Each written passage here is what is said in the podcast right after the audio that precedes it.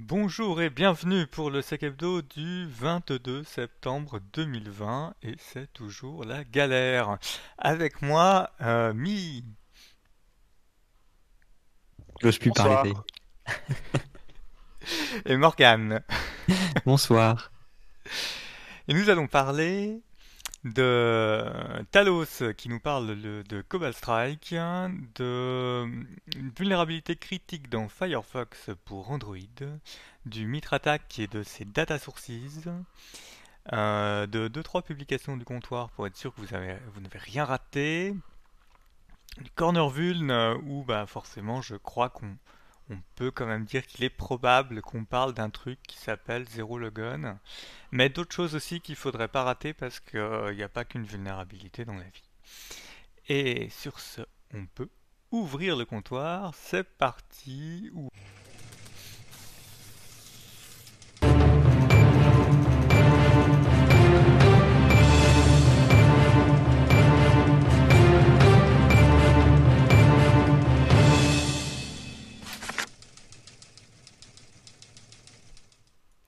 Et donc on attaque avec euh, une plongée dans Cobalt Strike. Alors Cobalt Strike, c'est euh, un outil de C2, ouais, c'est plus compliqué que ça. hein. C'est un, ensemble, euh, enfin c'est un framework qui permet de dérouler différentes attaques et qui est très utilisé par nos attaquants et aussi utilisé par des équipes de pentest.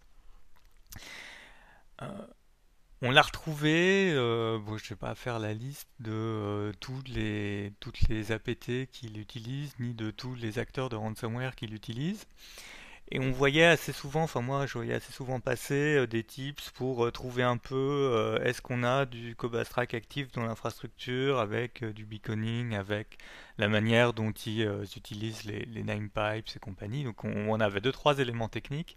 Mais là on a un papier de Talos qui est sorti qui fait, euh, je sais plus, de faire euh, 60 pages, non? 30 pages? 30 pages?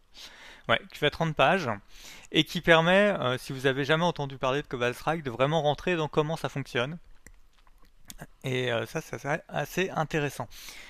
Du coup, ils prennent chacun des outils, euh, des modules de Cobalt Strike, comment, euh, ce que vous pouvez faire avec, euh, les différents types de beacons. Hein, ça beacon sur donc comment euh, une machine compromise va signaler sa présence à un C2. hein. Ça peut être sur DNS, HTTP, HTTPS, SMB, TCP, HTTP, enfin Foreign HTTPS. Euh, et à chaque fois, ils vont chercher les artefacts qu'ils peuvent trouver pour essayer de détecter euh, Cobalt Strike, soit au niveau réseau, soit au niveau de Lost. Et du coup, ils ont sorti euh, des, euh, des signatures pour Snort et pour ClamAV. Euh, et on en discutait un peu avant le, le début. C'est des signatures qui sont disponibles sur abonnement. Et avec un peu de temps, elles devraient sortir de manière plus générale. On a, euh, enfin, je trouve ce, document, parce que je ne vais pas rentrer dans, tous les détails, il fait, si vous n'avez pas entendu parler de Strike, vous savez pas trop ce que ça fait, ou vous avez entendu parler mais vous n'avez pas trop de détails, euh, je trouve que c'est assez accessible. Euh, après, il se concentre sur les modules qui sont les plus utilisés. Il y a, ouais, alors je dis ça, acc- oui, si c'est quand même assez accessible parce que même si vous comprenez pas les screenshots, le texte fait que vous arrivez à suivre le cheminement de l'analyse et euh, ce qu'ils ont, euh, ce qu'ils ont réussi à toper ce qu'ils ont mis, euh, ce que vous pourrez peut-être trouver dans les signatures parce que pour l'instant, ben, si vous n'avez pas d'abonnement, vous voyez pas le contenu des signatures. Dans ce qui est intéressant au niveau des, détections, c'est qu'ils avaient des détections assez génériques qui concernent Metasploit, qui du coup hit aussi sur Cobalt Strike. Donc on voit la, l'influence des outils open source et de comment on réutilise les codes et les approches. Après, Cobalt Strike a des choses très particulières et qui sont propres à eux, euh, qu'on retrouve euh, du coup sur des, sur des signatures dédiées des différents modules, y compris euh, des staging Java. Donc une fois qu'ils ont compromis un de vos serveurs web, une fois que l'attaquant a compromis un de vos serveurs web et qui positionne ces pages piégées, il y a aussi, il y a aussi des détections là-dessus.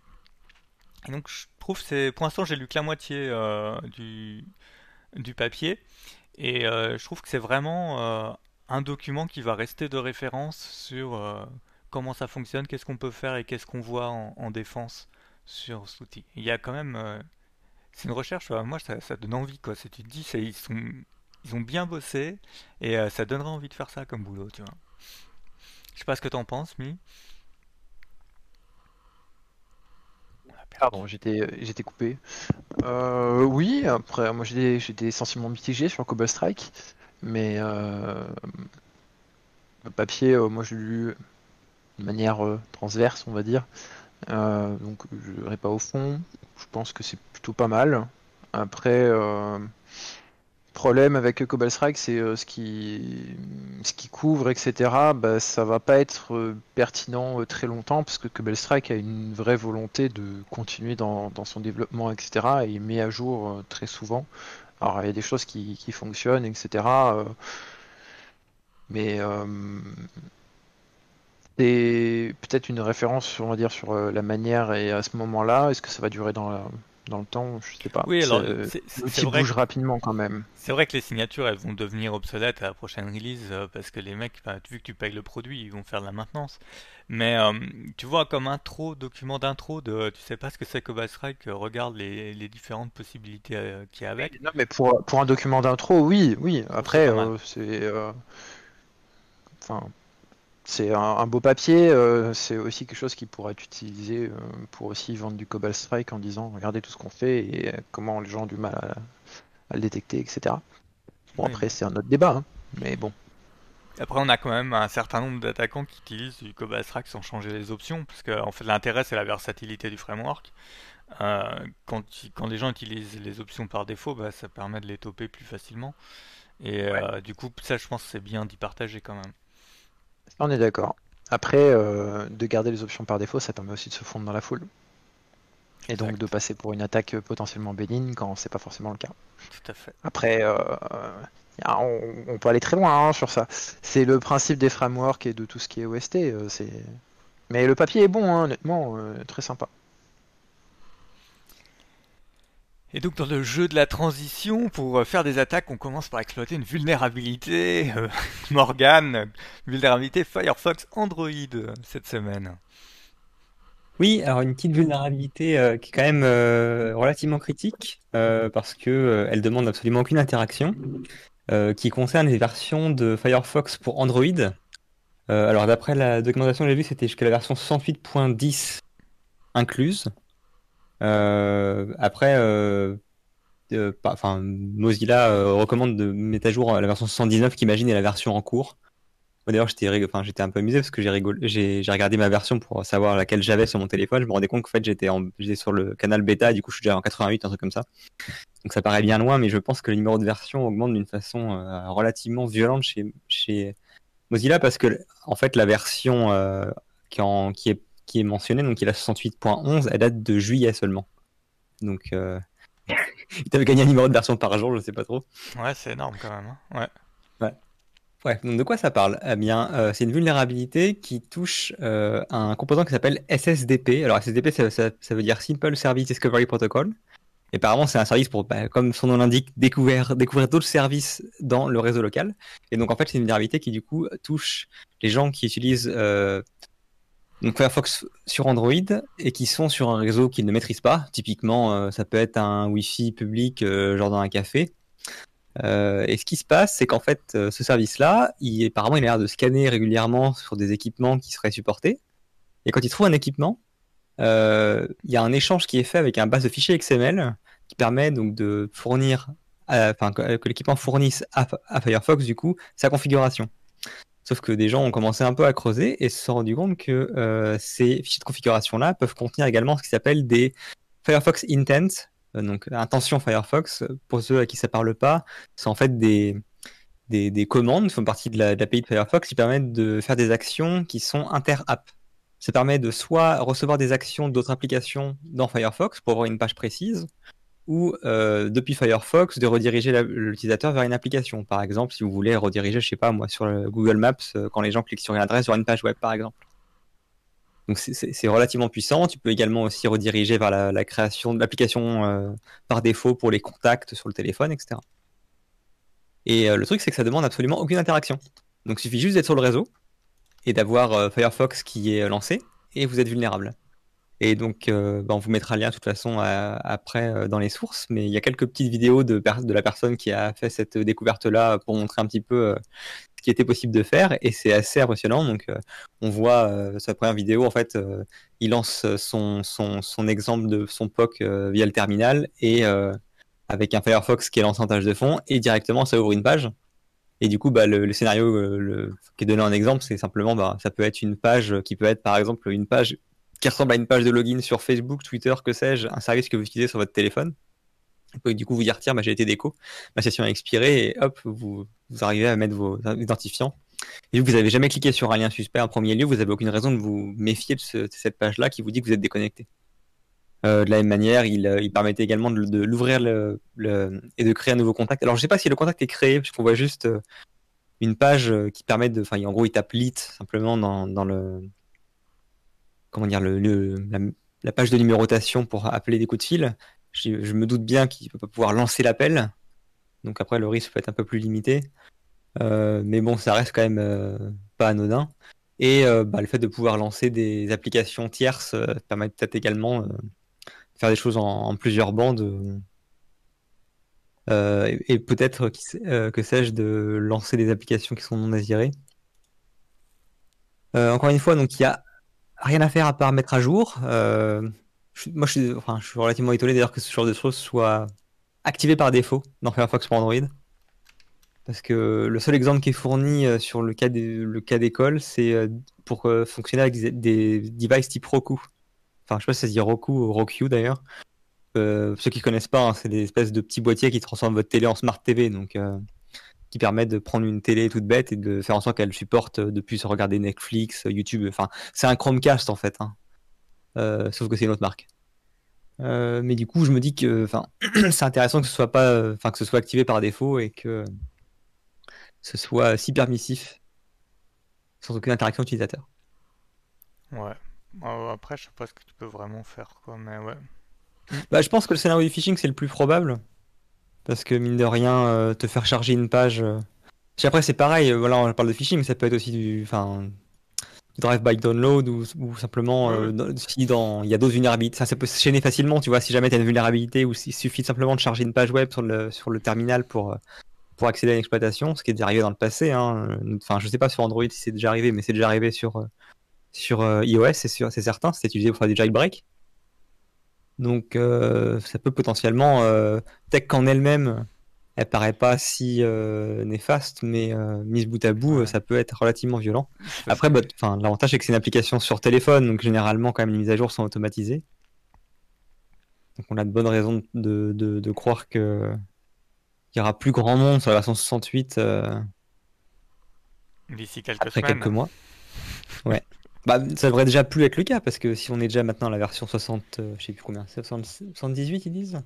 79 Ouais, c'est qu'il y a eu quelques mises à jour euh, poussées depuis quelques... version parce que là sur le screen c'est encore l'ancienne version hein.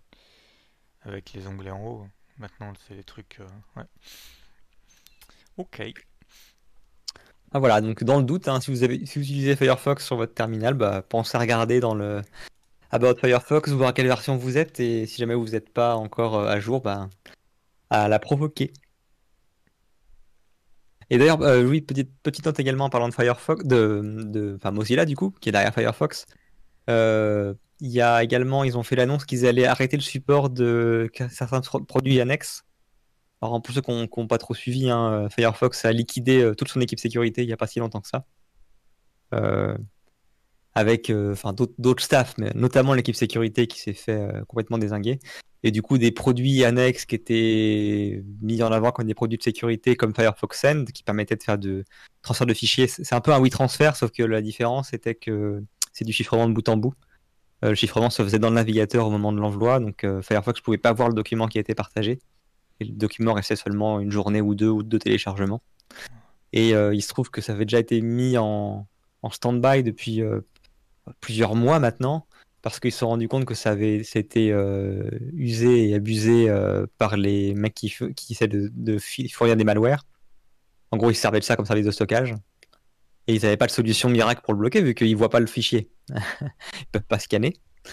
Euh, et bah du coup, je pense que maintenant qu'il n'y a plus d'équipe derrière pour le supporter, ils ont juste préféré jeter l'éponge et ils ont, euh, ils ont du coup, il dit que le service serait fermé définitivement. Firefox Notes, je crois que c'est un peu le même genre que Zerobin. Je, je crois que c'est un PSBin-like qui est chiffré de bout en bout également, qui pareil sera plus supporté. Alors ces projets-là étaient open source, donc je sais pas s'ils vont du coup laisser le code en disant bon bah faites-en ce que vous voulez, ou s'ils ont même tout shutdown, j'ai pas regardé. Mais euh, voilà, si jamais des gens étaient intéressés pour du self-hosting ou de bêtises ou pour des utilisations en interne, euh, peut-être que c'est encore possible. Ah ouais, ouais, faut regarder. Euh. effectivement, le domaine sans Firefoxcom, c'est fini quoi. Il a déjà été redirigé vers Mozilla.org. ah ouais, non, mais ouais, Rapide, rapide. Hein. ça faisait un moment que je me disais qu'il était déjà coupé, donc c'est pas. Ils n'ont même pas eu besoin d'annoncer euh, ce service sera coupé dans trois semaines, puisque c'était déjà oui, coupé. Oui, c'était déjà, c'était, on fait des mises à jour, on reviendra plus tard. Voilà, bah, la mise à jour, elle a, un peu foiré. Très bien. On va passer à un autre sujet qui est ah, Mitre Attack et Data Sources. Alors euh, voilà, il n'y a pas de transition. Euh, donc Mitratak, c'est euh, plutôt connu pour euh, décrire les différentes phases de la kill chain et dans ces phases, les techniques tactiques et protocoles utilisés pour arriver à ces fins. Euh, ça, les gens commencent à peu près à maîtriser le concept. mais quand vous regardez une, une attaque du mitre-attaque, enfin une technique du mitre-attaque, vous avez un certain nombre d'informations sur la fiche de détail. Là, je vais en ouvrir une en live. Hein. Vous avez, alors maintenant, vous avez des sub-techniques, vous avez tactique euh, pour dire que je suis tombé sur quoi là Command and Scripting euh, Interpreter. Euh, donc j'ai tactique exécution, les plateformes sur lesquelles la technique est valable, Linux, Windows, macOS, les niveaux de permission requis, et il y a ce truc data sources qui en l'occurrence dans l'exemple met PowerShell log, Process Command Line Parameters, Process Monitoring, Windows Event Log. C'est pas toujours marqué la même chose pour dire la même chose. C'était pas euh, forcément. Euh, ça donnait une première piste de quel type euh, d'informations je peux collecter de mes équipements pour réussir à détecter cette technique. là, ce qu'ils vont faire, c'est qu'ils vont modéliser cette partie-là, data sources, pour nous permettre euh, de plus facilement visualiser quels sont les logs dont on a besoin pour faire les détections et qu'est-ce qu'on va aller euh, chercher euh, dans ces logs-là. Alors sans si on prend plus bas dans l'article, on a un moment, on a des graphes qui ont l'air assez sympathiques aussi pour expliquer, et je pense que ça passera très bien en, reporting vis-à-vis -vis des admins de pourquoi on a besoin de collecter des trucs en plus. Euh, si on prend le modèle de relation pour le process, on voit tout ce qu'un processus peut faire. Et euh, derrière, ça permettra de dire, bon ben, pour ce que je veux monitorer, il faut que je couvre telle branche et telle branche. Et du coup, euh, ben, il faut, faut m'activer tel et tel log, et après, je pourrais faire une détection qui, tient la route. on en discutait un peu sur Discord, et moi je disais, ça va être un bon moyen de commencer à pousser un peu vers les analystes la, la compréhension de comment on fait les règles et comment on passe d'une d'une TTP à euh, une règle de détection. Mais après on m'a dit non non mais euh, t'oublies les analystes, là ils comprennent encore pas ça. Hein. alors du moins ça aidera les gens qui écrivent les détections à gagner du temps sur j'ai ma, ma technique, qu'est-ce que je peux prendre comme log et j'ai une modélisation de dans ce log qu'est-ce que je vais chercher euh, comme type d'information et sur quels euh, éléments, sur le host, le port, l'IP, euh, sur la clé, le registre, je vais baser ma détection. donc il y a un premier post qui est sorti. J'avais eu la présentation au Sans Threat Hunting Summit. il va y avoir un deuxième post, hein, c'est une publication en deux parties, pour nous expliquer un peu plus où ils vont. Et je pense que c'est vraiment à suivre pour ceux qui écrivent des règles ou pour ceux qui veulent comprendre euh, comment on fait le lien entre euh, une technique d'attaque et la manière dont on va la, la détecter. Voilà. Je sais pas si ça vous. Si Mi, tu as quelque chose d'autre, euh, je pense que tu l'as lu. C'est pareil, il, s'est suicidé. Pardon. Excuse-moi, je suis en train de regarder d'autres choses. Tu peux reposer la question. Est-ce que tu as d'autres choses qui t'ont interpellé sur MitraTac et ses data sources? Non, euh, j'ai regardé vite fait. Euh, je pense que ça peut être intéressant. Euh, après, j'attends de voir la maturité de la chose. mais je pense que ça peut être intéressant plus pour les intégrateurs au niveau de, de, SOC, de CIEM, etc. pour savoir quoi rechercher et après construire les règles en fonction de ce qu'ils ont. Quoi. Avoir un peu un schéma cohérent de, de, de leur détection. Quoi. Enfin, Genre, tu crées une règle, tu cherches des URL, bah, tu sais dans quel log source tu as des URL, quoi. Voilà, après, ce qu'on sortira aussi qui sera intéressant, c'est quels logs sont les plus intéressants parce qu'ils couvrent euh, telle et telle technique. Par exemple, vous activez tel log, bah, ça va vous permettre de commencer à, détecter telle et telle technique et de prioriser les logs euh, qu'on va vouloir collecter quand vous êtes dans un environnement fortement contraint en termes de licence de votre CM. Ça, je pense aussi que ce sera, sera utile. Bah, du coup, je disais que j'ai découvert ça au sens euh, Thread Hunting Summit. Euh, les mecs sont au taquet. Hein. Les deux gars qui font cette partie-là, là, ils étaient au taquet. Euh, vous avez sur le blog du comptoir Sécu un article du coup de, des notes de conférence sur ce qui s'est dit. je vais pas, vais pas tout vous, vous passer, mais il y a deux confs particulièrement intéressantes. Il faudra attendre qu'elles sortent sur YouTube. Il y en a une, si on reprend les notes. Il y en a une qui est euh, tout à la fin sur Hunting euh, Human Operator, ah, Hunting Human Operated Ransomware Operators. Euh, pour ceux qui ne trempent pas dans la threat intel, en gros, il, reprend la manière dont il voit les ransomware se déployer et comment il arrive à toper un certain nombre d'acteurs avec des choses qui sont parfois aussi simples que chercher la string euh, de, de Mimikat, tu vois. Juste chercher Mimikat dans les process lancés, puis en fait, euh, voilà, ils n'ont pas renommé l'exé. Il y a un certain nombre de choses simples, puis il y a des choses beaucoup plus avancées, puis il y a des choses sur lesquelles il faut activer les logs que vous n'avez pas forcément. Euh, avec, par moment, vu que c'était interactif avec la communauté, des gens qui ont rajouté les commandes, par exemple pour Sentinel, à un moment on parlait d'obfuscation des, des, commandes, et dans Sentinel, vous avez une, euh, une commande qui s'appelle extend euh, clean process command line avec une petite fonction qui permet de faire parse command line et qui vous dit ce que l'OS exécute à la fin. C'est-à-dire quel que soit le niveau d'obfuscation qu'il y a, euh, à la fin il faut bien un truc qui est compréhensible par Windows et c'est cette valeur-là que, que, Sentinel va vous sortir. donc il y a, y a, deux trois trucs comme ça qui étaient intéressants à, suivre à côté. Euh, il y a eu des présentations de euh, la montée en, maturité du thread hunting, c'est-à-dire euh, donc de la recherche proactive hein, de compromission en considérant que les attaquants ont, réussi à passer à travers vos outils de détection.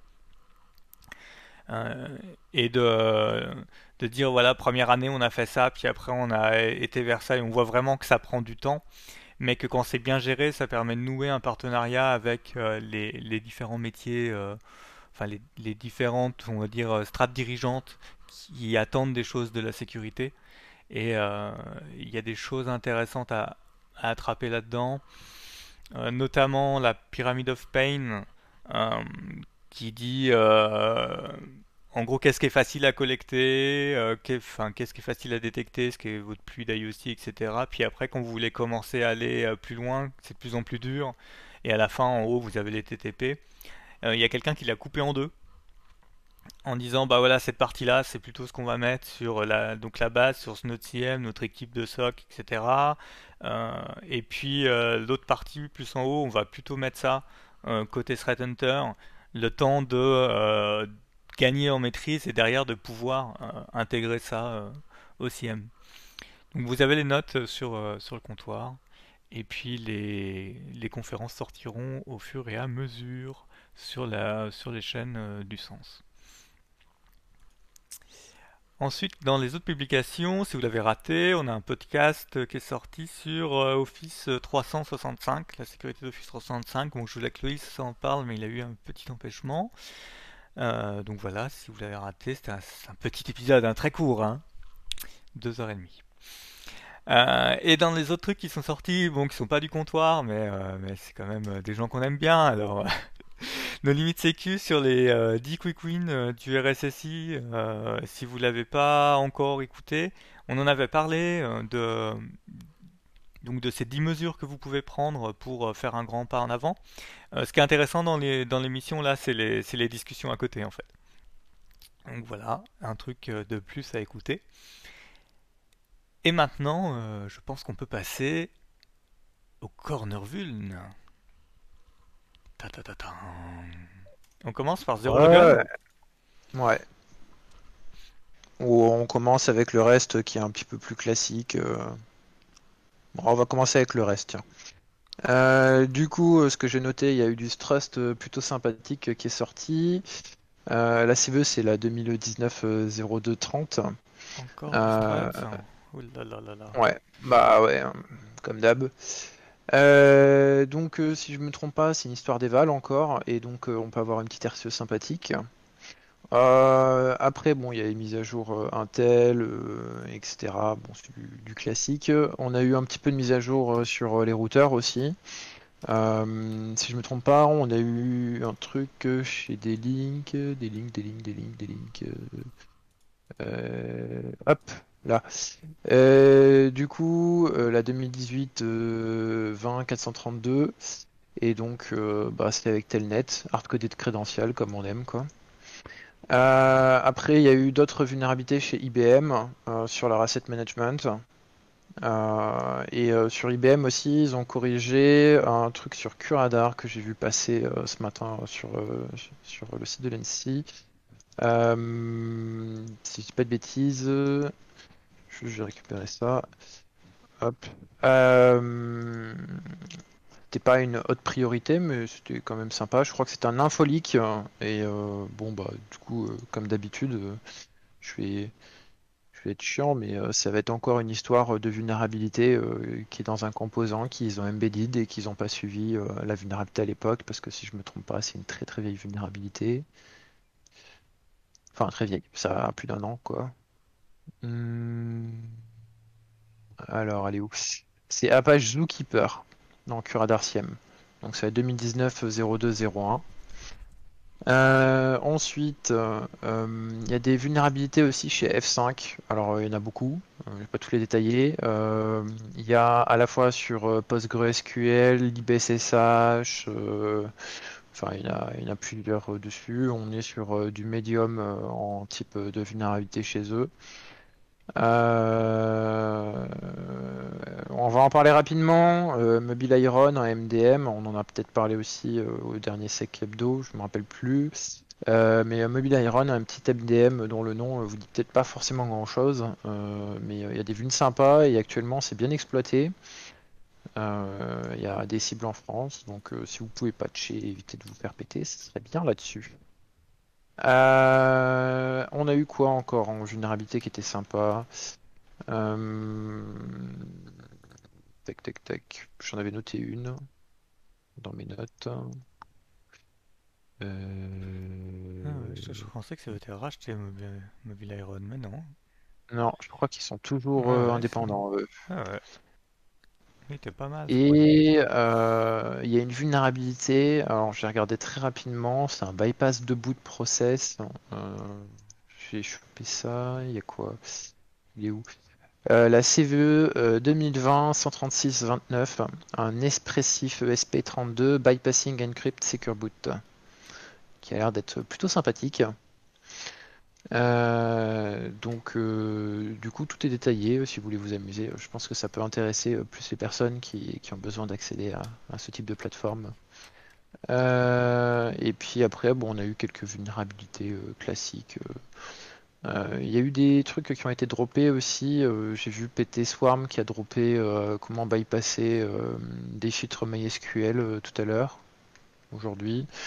Mais bon, hein, tout ça c'est anecdotique euh, si on regarde euh, du point de vue de la sécurité de ce qui s'est passé euh, ben, cette semaine. Hein. Donc lundi, si je ne me trompe pas, a été release le papier définitif. Attendez, le 22. non, c'était peut-être même la semaine d'avant. Secura BV, c'était quand C'était la semaine dernière ou la semaine d'avant? J'ai un doute. 11 septembre. Ah 11 septembre. Une bonne date d'ailleurs.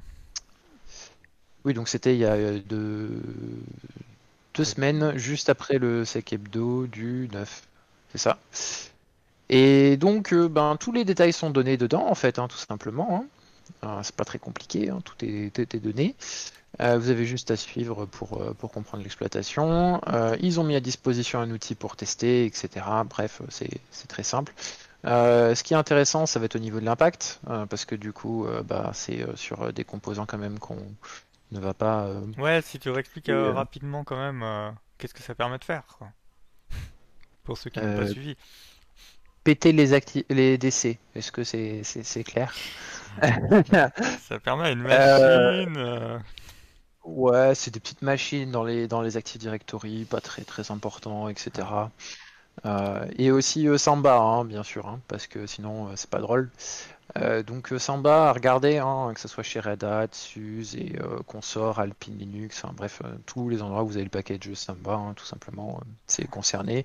Il y a aussi des entreprises qui utilisent directement du coup des clients qui, donc, qui, forcément vont être vulnérables si elles ont respecté l'implémentation de Microsoft.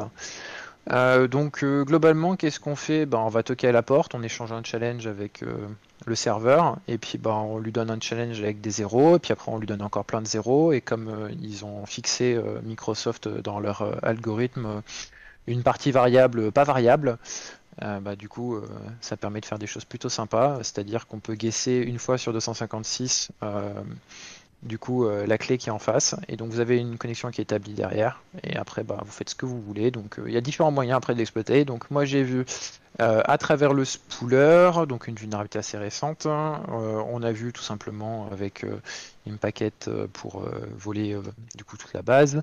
on a vu quoi? On a vu DC Sync aussi.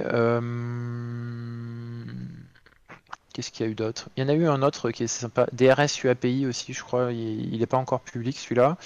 Euh, il y en a d'autres. Hein. Donc euh, en fait, euh, les, les POC sont en train de fourmiller autour plus du côté de comment exploiter en post-exploitation une fois que vous avez déjà votre, votre channel établi.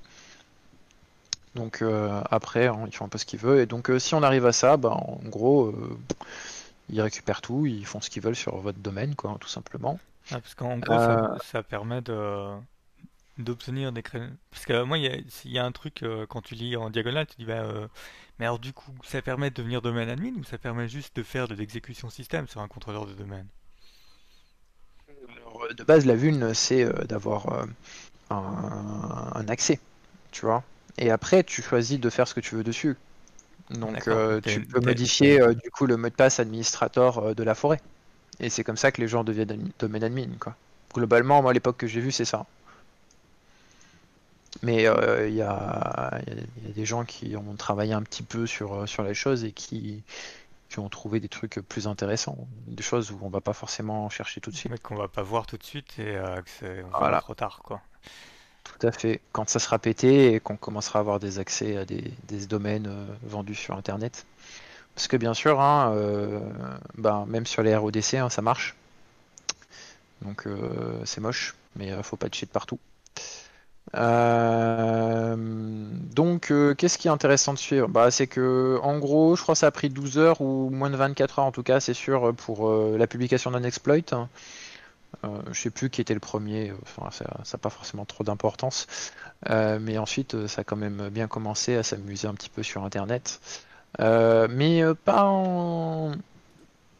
pas de manière aussi significative que, je le pensais en tout cas. Sur les infos du moins que, que j'ai eu. après, je pense que ce qui va être intéressant, c'est peut-être plus pour les gens qui vont euh, déjà avoir un pied euh, dans un réseau et qui, qui veulent augmenter quoi. Donc euh, tout ce qui va être accès RDP avec un simple compte, ben, derrière, tu peux faire ce que tu veux dessus quoi. Donc ça, je pense que ça va être intéressant à suivre comme vulnérabilité. Au niveau du patching, bah, c'est un peu le bazar. Parce que Microsoft n'a pas fait simple. Donc dans un premier temps, vous avez l'update du 11 août du coup. Cette update-là, elle va vous apporter des nouveaux événements à surveiller qui vont vous permettre de voir les machines ou les tentatives d'exploitation de la vulnérabilité. Donc les machines, vous allez voir des machines qui vont se connecter en NetLogon classique et pas Secure Channel. Euh, par rapport à ça, euh, vous allez pouvoir, euh, enfin, ce que souhaite Microsoft, c'est que vous regardiez ça et que vous commenciez à les ajouter dans un groupe ou à les mettre à jour, etc. Bref, il y a aussi la partie legacy de Microsoft hein, qui, est là pour ça. Et je pense que c'est surtout pour ça qu'ils n'ont pas fait une mise à jour brutale en disant bon bah NTLM maintenant c'est sécurisé quoi. Euh, NetLogon c'est sécurisé pardon. du coup, par rapport à ça, ben, vous avez toute la partie legacy à gérer. Donc euh, faut surveiller au fur et à mesure. Euh, Microsoft souhaite que vous fassiez comme ça. Choisissez comme vous voulez le faire. Euh, ce qui va être très drôle par contre, c'est quand ben, ils vont le passer en force suite à leur update qu'ils ont prévu pour 2021. Il y aura toujours le moyen de tricher, etc. Mais ça veut dire que par défaut, quand vous allez redémarrer votre, votre, votre machine, ben, là, ça sera renforcé. Donc, Ça sera en février, hein. ce sera au Patch Tuesday de février 2021. Tout à fait le 9 février 2021. Retenez bien cette date. Ça risque d'être marrant. Si vous avez des problèmes le 9 février 2021, pensez à NetLogon. C'est la même euh, approche euh, qu'ils ont eu avec euh, LDAP-S, hein. c'est-à-dire que quand ils ont dit l'interrogation en, LDAP, donc de l'annuaire Active Directory par le protocole LDAP, sans chiffrement, ça ouvre certaines vulnérabilités. Ils ont dit à terme, ce sera plus possible, mais on vous met euh, un patch, on vous met un nouvel event pour tracer les machines qui sont vieilles et pas en conformité. Regardez les events, mettez à jour, parce qu'après on va passer en patch Tuesday, un truc qui fait que ça marche plus. Vos machines elles resteront en rade. Et là c'est pareil, hein, c'est euh, bon bah il y a des vieux trucs, euh, vous avez des events qui vous disent ça c'est un vieux truc, et du coup du coup il faut vous en occuper. Mais surtout ils ont fait une whitelist. Donc si tu prends euh, tous les vieux trucs, tu confirmes que c'est un vieux truc et que c'est pas un attaquant. Derrière, tu le mets dans ta GPO qui dit euh, bah ça c'est un vieux truc et théoriquement sous euh, une semaine parce que globalement tes équipements ils vont quand même se connecter au moins une fois par semaine à leur contrôleur de domaine, tu es capable de passer déjà en mode unforced et en, mode je veux que toutes mes connexions soient sécurisées sauf pour mes machines pourries que j'ai déjà identifiées. C'est ça leur, leur approche de patching.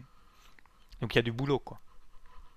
Je sais pas si tout le monde a compris qu'il y avait du boulot encore, mais euh, les gens disent c'est patché, je suis tranquille, mais il y, a du boulot si vous avez du legacy sur votre environnement.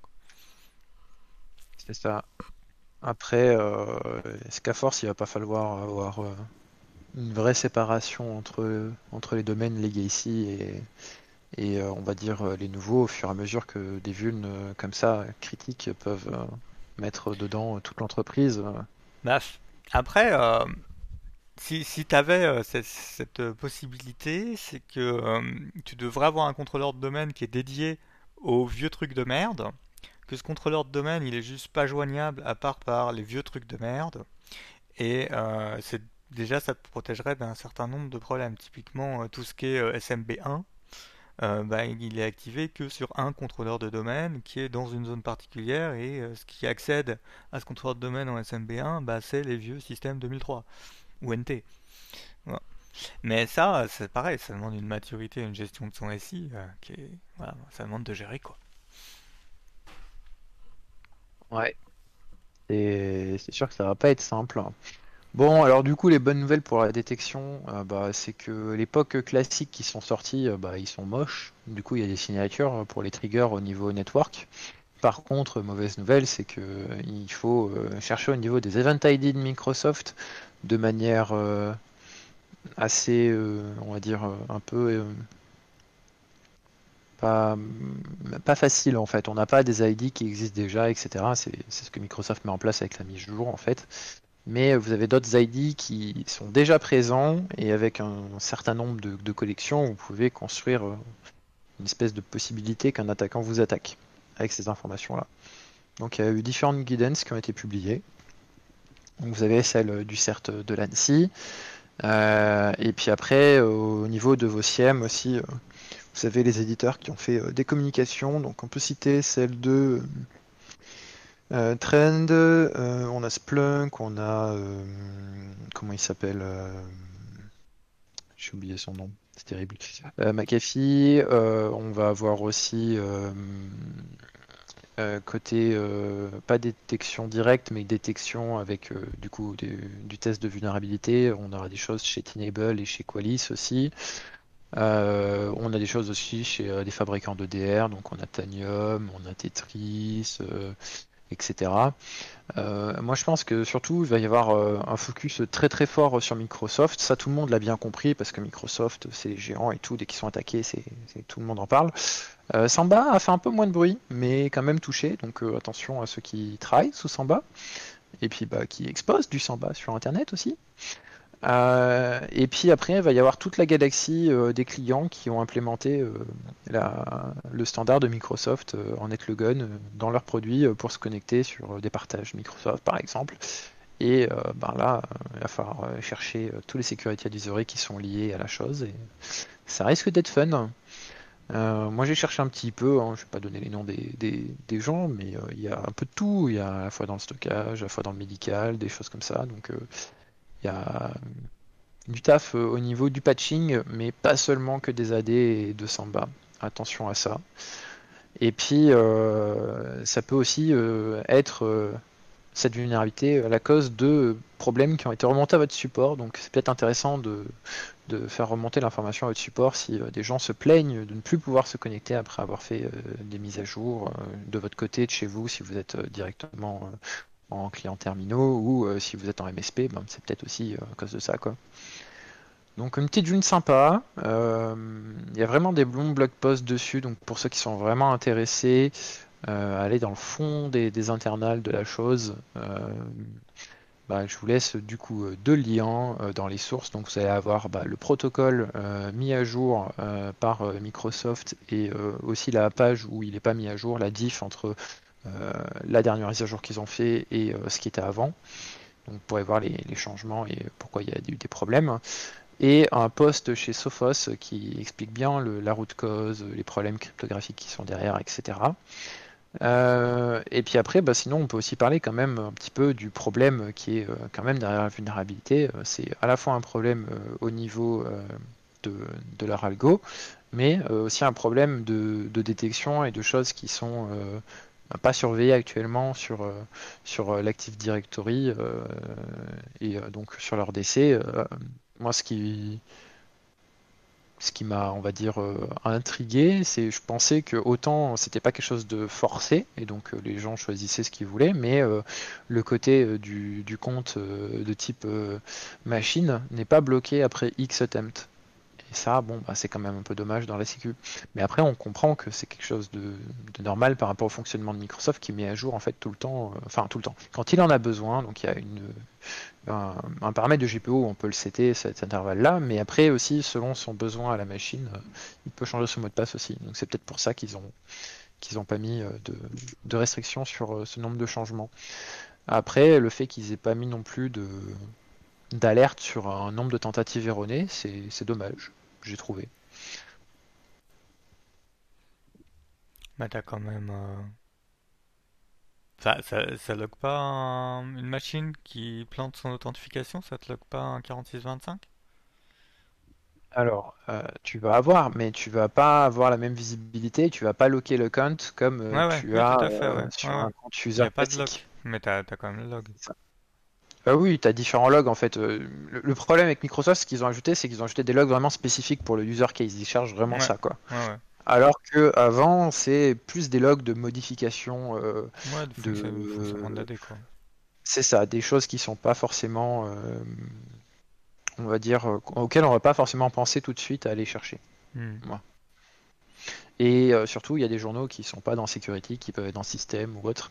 Et euh, du coup, vous n'avez pas forcément ces journaux-là euh, si vous les ramenez. Donc euh, regardez aussi côté SOC, SIEM, etc. Quels journaux vos clients ou vous, vous récupérez de vos machines. Parce que ça se trouve, vous faites péter, vous avez mis votre détection, etc. Sauf que bah, vous ne recevez pas les, les logs. Donc bah, c'est dommage. quoi. Donc vérifiez vos détections et testez vos détections. Voilà, et passez euh, vos settings de GPO en unforced une fois que vous avez fait le tri. Parce que la protection complète, c'est quand même d'activer le mode euh, Secure Channel obligatoire. Quoi. Oui, et puis c'est quand même un problème pour la partie legacy, mais dans, dans l'ensemble, c'est pas une entreprise ou quelqu'un qui a un, gros historique dans, dans l'IT, etc. Je pense que c'est quand même facile de faire la mise à jour et de, de rester à niveau là-dessus, quoi. Après, euh, tous ceux qui ont genre des machines, des automates, des choses comme ça qui tournent sous du XP ou des choses pires, euh, bah oui, hein, là du coup il y a un besoin de legacy. Mais ça commence à, faire mal le legacy. Est-ce que euh, du coup le fait qu'on appelle ça le legacy ou l'historique au niveau de, notre langue en France est pas intéressant à regarder comment ils appellent ça outre-Atlantique en disant que c'est une dette technique. Ouais, bah ça fait longtemps que les. Euh, je suis en train de chercher le mot français, euh, Sirio, hein. les DSI. DSI euh, parlent de dette technique et qu'ils essayent de l'alléger. Hein. Sauf qu'on leur dit que ça coûte cher. Donc voilà. Donc bref, il euh, y a ah, du boulot euh, sur cette euh, sur cette vulne. Si vous avez juste des gens qui ont patché les contrôleurs de domaine et les samba et qui ont dit voilà c'est fini, bah non, voilà. Vérifiez vos settings, vérifiez votre détection. Alors, ce qui est intéressant, c'est qu'ils ont fait un event ID sur la modification du groupe de machines autorisées à faire de la, des, des trucs pourris là, enfin de la version non sécurisée. Alors qu'il me semble d'avoir lu dans la doc, parce que bon, moi j'ai pas, j'ai pas testé le truc, que c'est un groupe, enfin c'est un truc défini dans la GPO. Et du coup, c'est le premier ID que je vois qui est lié au contenu d'une GPO. Ils veulent vraiment se mettre euh, ceinture bretelle et etc. C'est intéressant. Si, Quand euh, tu regardes la vulne, euh, c'est moche quoi. Ah ouais, ouais c'est moche. Bien, et eh ben voilà. Euh, t'as d'autres. Euh, eh ben, on va vous mettre plein de liens pour euh, NetLogun, donc vous ayez votre fournisseur ou pas qui soit représenté, que ce soit du côté de DCM, etc. Il y a, pas mal de documentation. Et puis, euh, moi, ce que j'encourage, c'est de regarder vos fournisseurs. Euh, si euh, vous avez des authentifications NetLogon, installez votre mise à jour, regardez s'il y a des choses qui se connectent et que vous connaissez pas. Et ça se trouve, vous allez peut-être pouvoir remonter à votre fournisseur qui il utilise un client vulnérable NetLogon et qu'il n'est pas forcément encore au courant. Très bien. Eh ben, je pense que là-dessus, on va pouvoir fermer le comptoir. Sauf si tu as une découverte, un truc, je vois rien dans le Trello, donc euh, je pense que on va vous euh, laisser bosser tout simplement. Hein Puis nous, voilà, nous on va prendre des vacances. Hein Exactement. Et bah sur ce, euh, au revoir. À plus tard. À plus tard.